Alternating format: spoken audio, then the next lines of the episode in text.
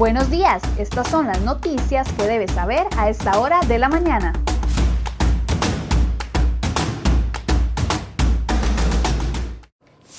Siete con 23, muy buenos días, gracias por acompañarnos en Serio Hoy Noticias. Vamos de inmediato con las informaciones que preparamos para ustedes el día de hoy en la portada de cereoy.com.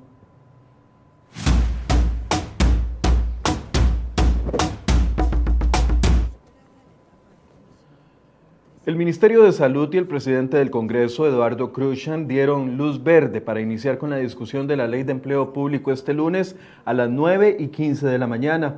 Esto pese a la recomendación del médico de la Asamblea Legislativa de aislar a todos los diputados hasta después de Semana Santa, tras el contagio positivo de la diputada Ivona Cuña.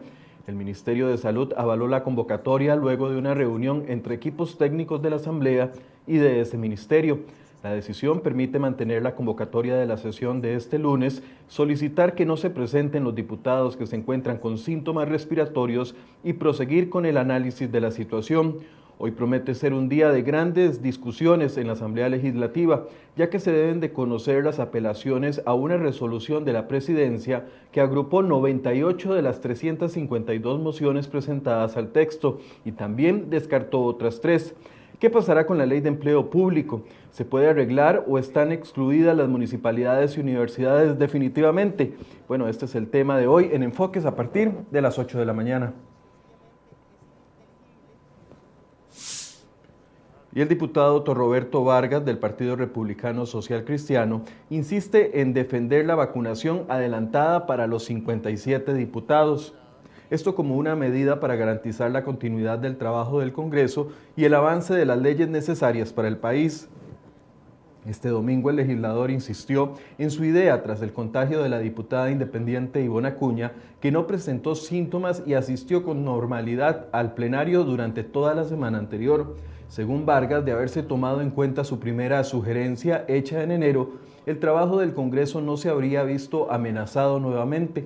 Cuando el diputado hizo su sugerencia en enero pasado, el presidente Carlos Alvarado no le cerró la posibilidad, pero el ministro de Salud Daniel Salas sí lo hizo y la rechazó. Desde marzo del 2020, cinco diputados han dado positivo. Se trata del diputado Gustavo Viales, Daniel Ulate, Harlan Hoppelman, Ivona Acuña y Eduardo Cruzan.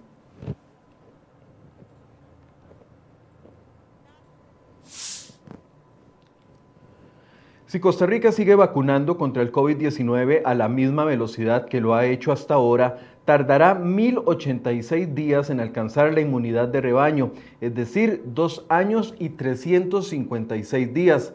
Ese es el cálculo que hace la plataforma Time to Heart, que se alimenta de la información pública de cada país y así hace los pronósticos. Para esta plataforma, los países alcanzan la inmunidad de rebaño cuando entre el 70 y el 85% de la población se le han aplicado las dos dosis de la vacuna. Expertos nacionales consultados por cereoy.com coinciden en que el ritmo de vacunación en Costa Rica es lento y que es urgente acelerarlo. La semana anterior, la Caja del Seguro Social decidió suspender la aplicación de las primeras dosis desde el 15 y hasta el 31 de marzo. Esto para que las segundas dosis no cayeran en los días de Semana Santa, que son de vacaciones.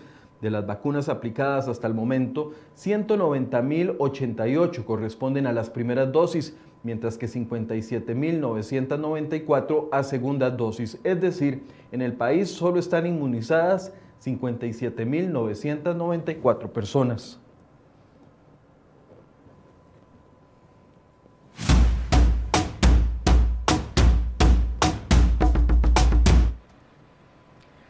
La ampliación de la Ruta 27 al Caldera requerirá al menos de 233 nuevas expropiaciones, estimadas en más de 139 mil metros cuadrados de terreno.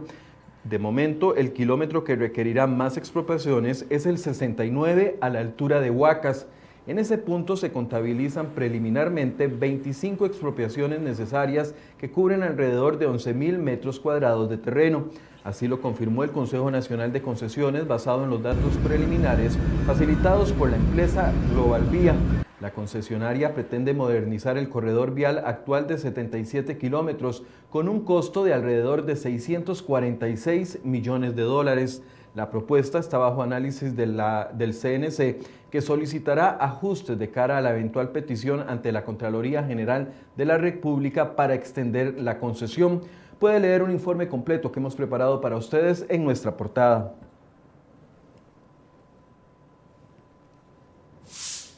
Ponga atención a estos datos. El Instituto Costarricense sobre Drogas reportó en el primer mes del 2021 operaciones sospechosas en el sistema bancario nacional por 26 millones de dólares.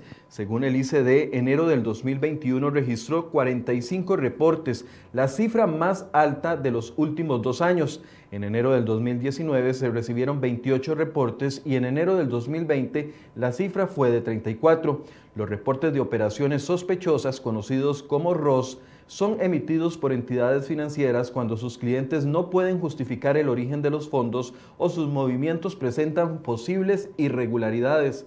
Lo hacen para prevenir el lavado del dinero. Por eso el ICD trasladó en enero del 2021 19 informes a la Fiscalía Adjunta de Legitimación de Capitales por montos que suman 16.6 millones de dólares.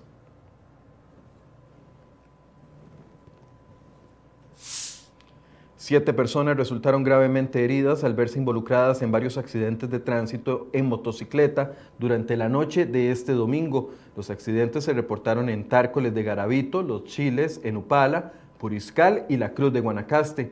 Las identidades de las víctimas no trascendieron, fueron ubicadas en centros médicos de las comunidades y tienen edades que van desde los 23 hasta los 35 años de edad.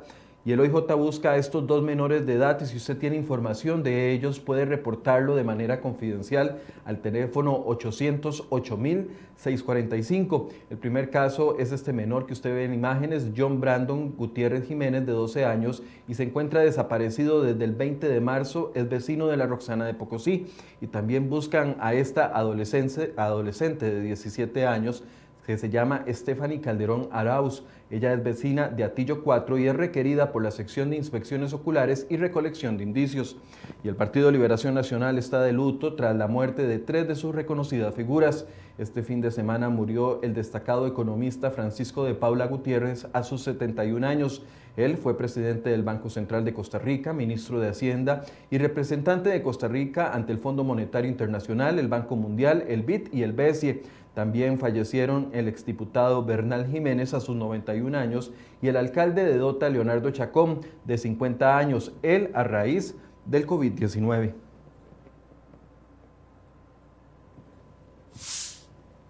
Y le hemos venido dando seguimiento a este tema. La denuncia por una presunta homofobia y acoso laboral en la Embajada de Costa Rica ante el Vaticano será investigada por tres funcionarios de la institución. Las acusaciones las hizo la consejera de la Embajada Paula Peraza en contra del embajador Federico Zamora y la ministra consejera Eda Villegas. Estos presuntos hechos serán investigados por una comisión instructora sobre acoso laboral llamada CIAL, que está integrada por el jefe de recursos humanos, otro funcionario de ese departamento y el asesor jurídico de la Cancillería. La denuncia presentada por Peraza fue dada a conocer por cereoy.com desde la semana anterior y desde entonces las autoridades de la Cancillería han preferido guardar silencio y no referirse al tema.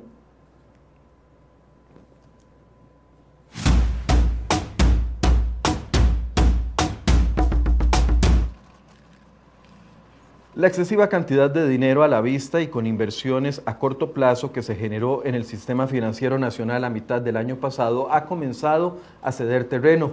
Lentamente las aguas han empezado a bajar su nivel y si bien la liquidez sigue siendo elevada, al menos ya existe una lenta tendencia a regresar a la normalidad.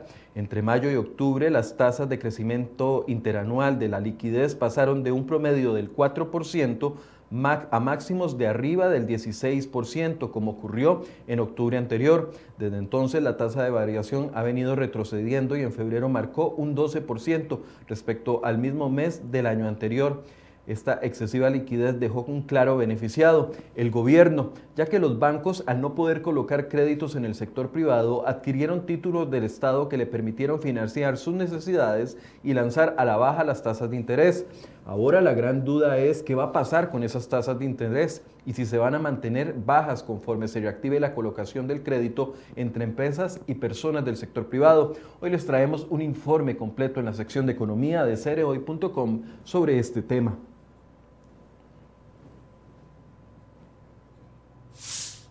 Y el gobierno de Carlos Alvarado lleva a paso lento el plan de venta del Banco Internacional de Costa Rica, VIXA, y de la Fábrica Nacional de Licores, FANAL. Meses atrás lo planteó como una de las medidas para ayudar a estabilizar las finanzas públicas en el corto plazo. Desde entonces el plan no avanza y los diputados exigen al gobierno definir su posición al respecto. La solicitud es de los diputados Eric Rodríguez, Ivonne Acuña y Pablo Heriberto Abarca y se da días después de que el ministro de Hacienda, Elian Villegas, dijo que el Ministerio de Planificación todavía sigue estudiando si en el caso de la FANAL conviene más una concesión o una venta. En el caso de VIXA, Villegas solo argumentó que habrá que esperar porque no es el momento para salir a vender un banco público. La venta de estos dos activos no son parte actualmente del paquete de proyectos que conforman la negociación con el Fondo Monetario Internacional.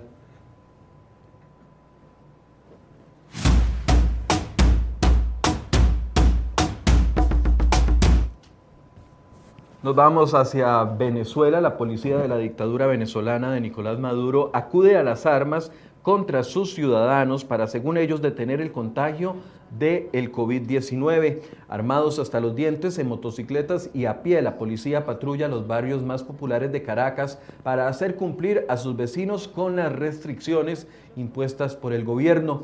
El toque de queda rige a partir de las 6 de la tarde y los comercios deben cerrar desde las 4 de la tarde. La mascarilla es obligatoria y están prohibidas las reuniones de más de 5 personas. La policía justifica este despliegue de fuerza por la variante brasileña o una variante brasileña más virulenta, según han dicho esas autoridades. Las autoridades venezolanas no descartan imponer restricciones más severas, sobre todo en zonas populares y rurales. Y esto se da días después de que el presidente Nicolás Maduro anunciara que se suspende la Semana Santa.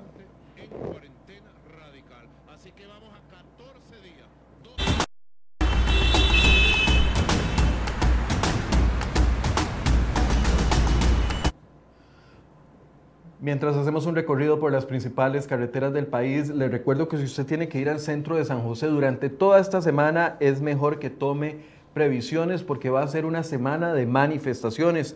Hoy, a partir de las 9 de la mañana, el sindicato de la Asociación Nacional de Educadores ANDE se va a manifestar contra el proyecto de ley de empleo público. A través de las redes sociales, ellos anunciaron que el movimiento estará en las afueras de la Asamblea Legislativa en una jornada de lucha desde las 9 hasta las 6 de la tarde, desde hoy lunes y hasta el próximo jueves. Además, este martes los empleados y sindicalistas de distintas municipalidades anunciaron que se reunirán también o se unirán más bien a las manifestaciones. Ellos lo harán desde el Parque de la Merced mañana a las 9 de la mañana, van a caminar por el centro de San José y también se apostarán en las afueras de la Asamblea Legislativa. Ahí vemos el tráfico un poco cargado en el sector de Atillo 4, aquí, aquí en la capital.